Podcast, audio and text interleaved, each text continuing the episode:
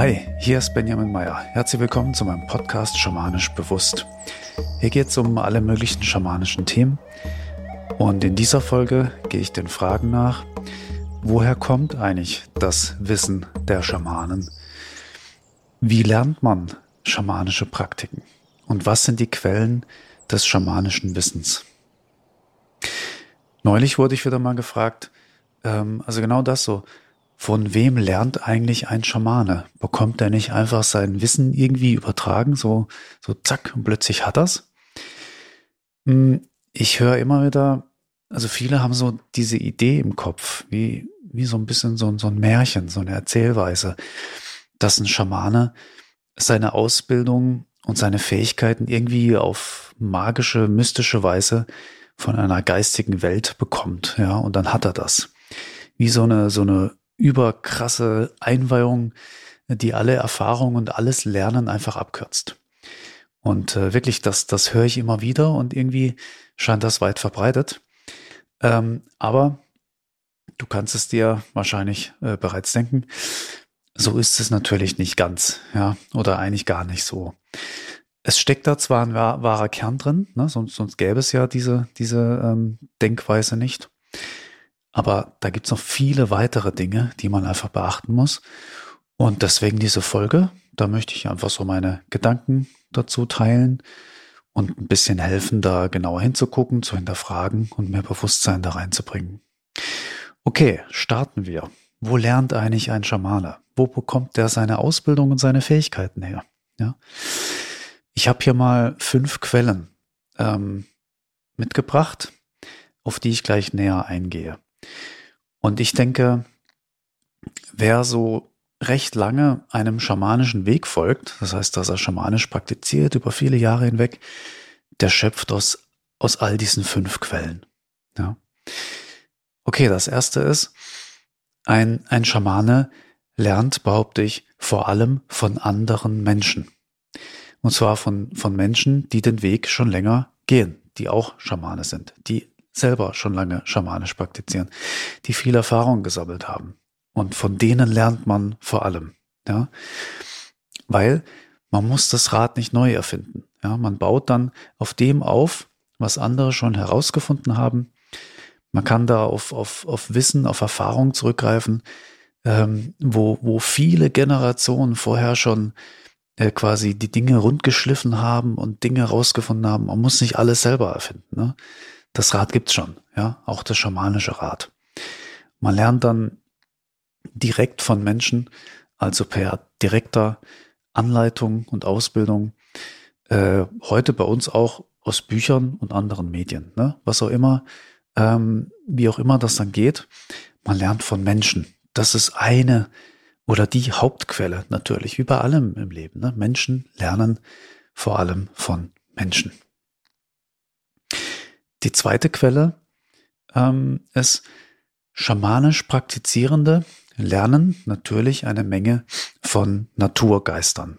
Ja, ähm, weil mh, hm, im Schamanismus, wenn man schamanisch arbeitet, dann wirkt man mit den spirituellen Kräften der Natur zusammen.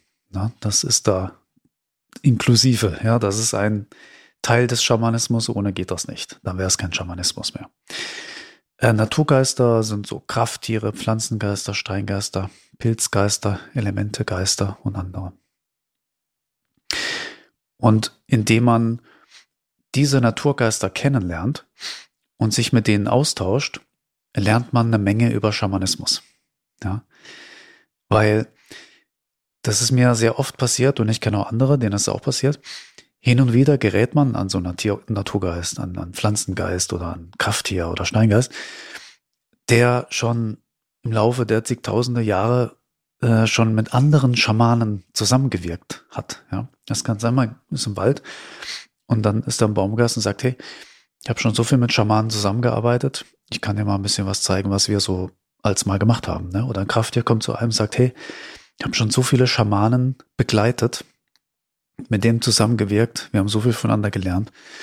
Und dieses Wissen und äh, diese Erfahrung, da möchte ich jetzt einiges äh, zukommen lassen. Das kann passieren. Das ist mir auch passiert. ist irgendwann mal so ein Krafttier aufgetaucht, ein richtig, also so ein mächtiges Krafttier habe ich davor noch nicht kennengelernt. Und der hat mir da Dinge gezeigt, wo ich dachte, pff, krass, ja. Und das, das gibt's halt, wenn man dem, dem Weg, äh, ich sag mal, treu bleibt, ja. Und da kann man einfach dann Einsichten in ganz andere Arbeitsweisen bekommen, ne? ähm, was, was die früher so gemacht haben, ne? die Schamanen. Und es ist aber auch so, jedes Mal, wenn man mit Naturgeistern zusammenwirkt, zum Beispiel im Rahmen von schamanischer Heilarbeit, ist es eigentlich jedes Mal wie eine, wie eine Turbo-Ausbildung. Man lernt da jedes Mal dazu äh, und verfeinert seine Technik, seine Vorgehensweisen. Die geben einem hier und da Tipps und sagen mal, hey, probier doch mal so oder guck mal, da ist das, äh, ich zeig dir mal, wie wir das machen. Ne? Und dann lernt man dazu. Ich habe so viele äh, Techniken gezeigt bekommen von, von Krafttieren, also gerade von Krafttieren, und damit meine schamanischen Fähigkeiten äh, enorm weiterentwickeln können. Das ist echt äh, immens. Ja? Und da waren Sachen dabei, die hätte ich nicht von Menschen lernen können. Ne? Das, das, das hätte ein Mensch mir nicht beibringen können, weil einfach so ein Naturgeist das einfach anders macht, ja. Und einem auch teilweise, also die, die können teilweise auch Fähigkeiten in uns so aktivieren, ja. Die, die sagen zum Beispiel, guck mal, mach mal so. Und dann, dann, dann, dann sagt man so, hm, weiß nicht, ob ich das kann, wie das geht, ich weiß nicht wie. Und dann sagt, komm, wir machen es zusammen. Dem, was dann zusammen macht, gibt's wie eine, eine Turbo-Schulung und plötzlich merkt man, boah, ich habe eine neue Fähigkeit. Ja, und das kann man dann äh, weiter anwenden. So, na, solche Dinge. Und mein Antrieb ist dann immer, wenn ich sowas Geiles entdecke, dann denke ich, oh, ich will auch das andere das können und dann suche ich Wege, wie ich das so beibringen kann. Weil oft kann man das nicht einfach eins zu eins jemandem beibringen, sagen, guck mal, bei mir funktioniert's und wenn du so machst wie ich, funktioniert's bei dir auch. Da gehört in der Regel noch viel, viel mehr dazu. Ähm, genau, und manchmal nehmen so Krafttiere oder andere Naturgeister einen auch äh, mit äh, in, in ihre Welten und zeigen da einem abgefahrene Sachen. Ja. Also man kann, man kann genauso viel von Naturgeistern lernen wie von Menschen. Direkt, auf jeden Fall. Aber manche Dinge, äh, also manche Dinge kann man von Menschen nicht lernen und andere Dinge kann man von Naturgeistern nicht lernen. Ne? Naturgeister kennen sich zum Beispiel mit den menschlichen Alltagsthemen mit der menschlichen Psyche, ne? mit der menschlichen Emotionalität und wie man Menschen, wie ein Mensch einem Mensch hilft sozusagen, da nicht sonderlich aus. Ähm, also nicht so gut wie, wie, wie Menschen. Ja? Und ich würde einfach sagen, es braucht beides für eine gute schamanische Ausbildung. Ja, einen menschlichen, mindestens ein Mentor, Mentorin, Lehrer, wie auch immer, Ausbilder und äh, dass man mit Naturgeistern zusammenwirkt und da offen ist, um von denen zu lernen und sich da anleiten zu lassen.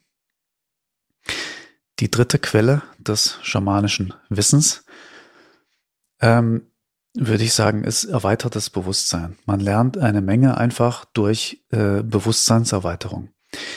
Ähm, so erkennt man äh, die Dinge, die über den Alltag hinausgehen. Man bekommt so Einsichten in, in, in größere Zusammenhänge des Lebens. Und diese kann man nicht von anderen Menschen und auch nicht von Naturgeistern lernen. Das sind so Dinge, die muss man einfach selbst erkennen. Ne? Solche, solche Erleuchtungen, sag ich mal, die kann man nicht einfach von jemandem lernen oder jemandem weitergeben.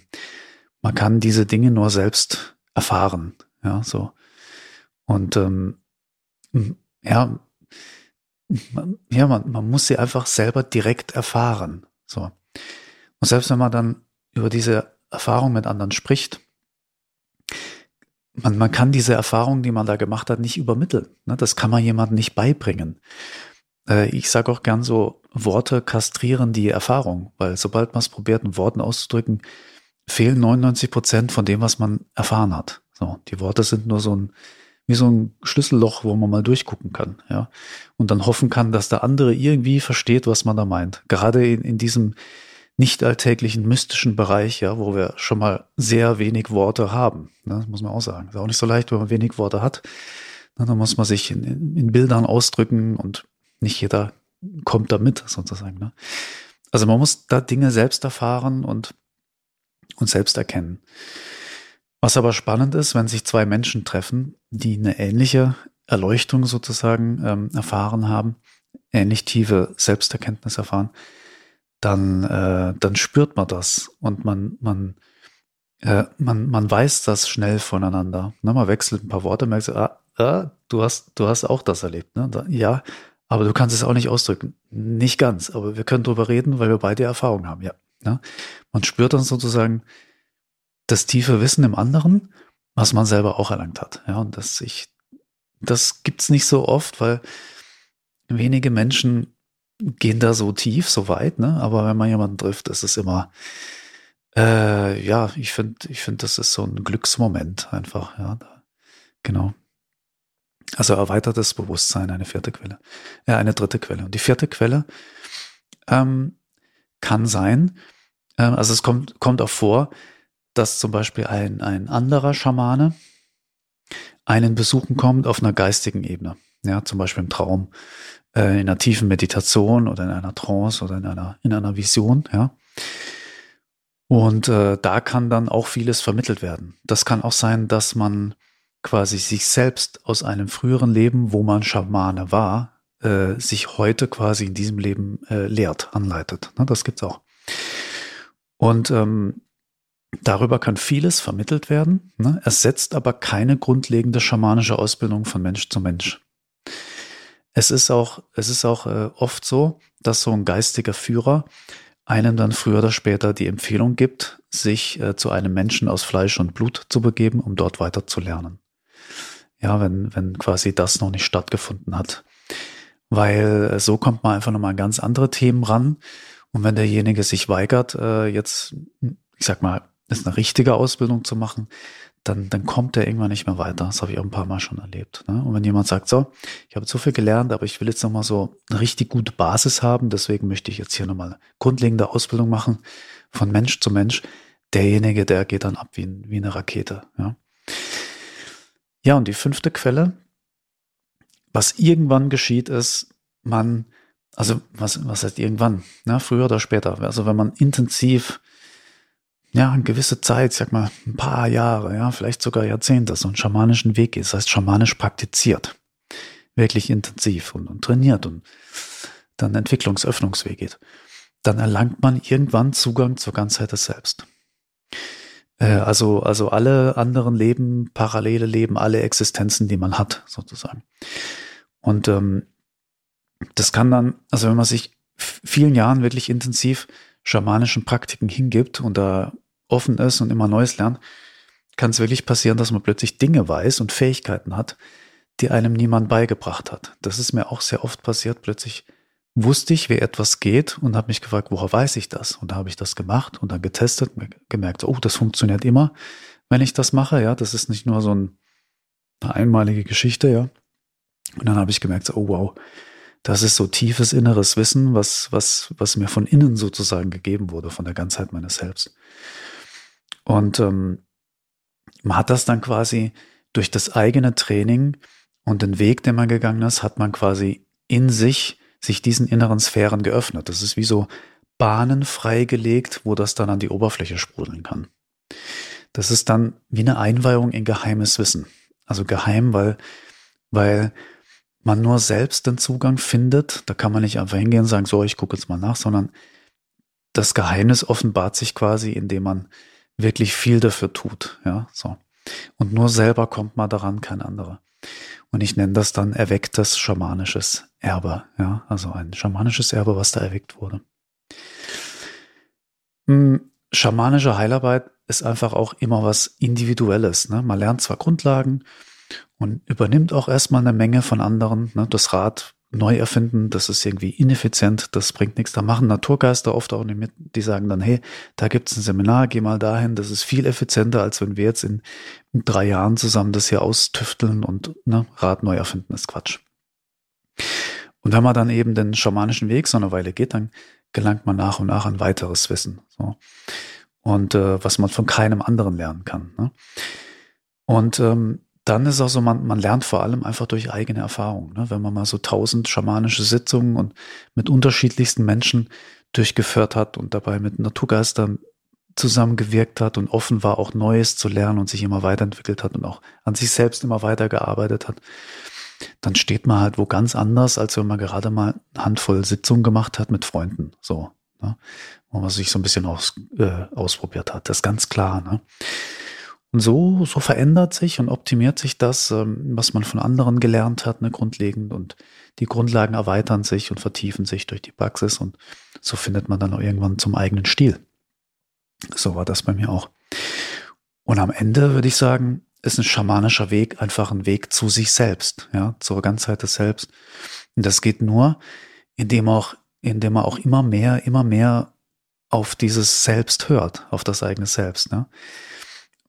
Macht man das aber zu früh, dann fehlen wichtige Grundlagen. Die Struktur fehlt, das Verständnis fehlt, die Erdung fehlt oft, ne? Und Erfahrungswerte fehlen, wie man damit umgeht. Das kann auch überwältigend sein. Und wer, wer zu viel oder zu früh abkürzen möchte, ja, weil das Ego das will, weil das die Empfehlung des Egos ist, der blockiert sich dann irgendwann. Das habe ich auch schon erlebt. Das war bei mir auch mal ganz kurz. Ich habe es schnell gemerkt, und gesagt, ah ja, nee, ähm, da kann man sich hinter die Ohren schreiben. Eile mit Weile. Eile mit Weile. Ich möchte noch so ein paar Worte loswerden zum Thema auf sich selbst hören und Ego. Mm, weil das Ego, das gerät, gerät sehr schnell in Übermut und bekommt schnell einen Höhenflug, also so Hybris, ja. Und wir wissen, wenn man zu schnell zu hoch steigt, dann kann man auch schnell tief fallen. Und ähm, ja, aus dem Loch wieder rauskommen kann dann ja eine Weile dauern.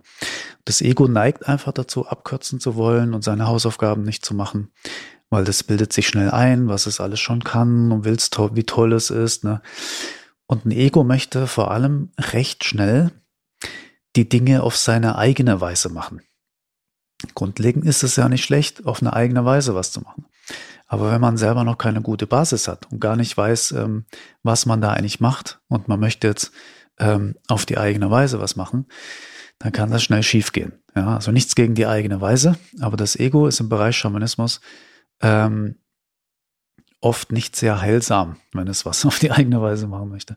Ich erlebe das zum Beispiel in unserem schamanischen Heimtraining so, dass dass äh, Teilnehmende wirklich, es kommt öfters vor, fragen, ähm, kann ich das auch auf, auf meine Weise machen oder kann ich so anders machen, als ich es bei dir lerne? Ja.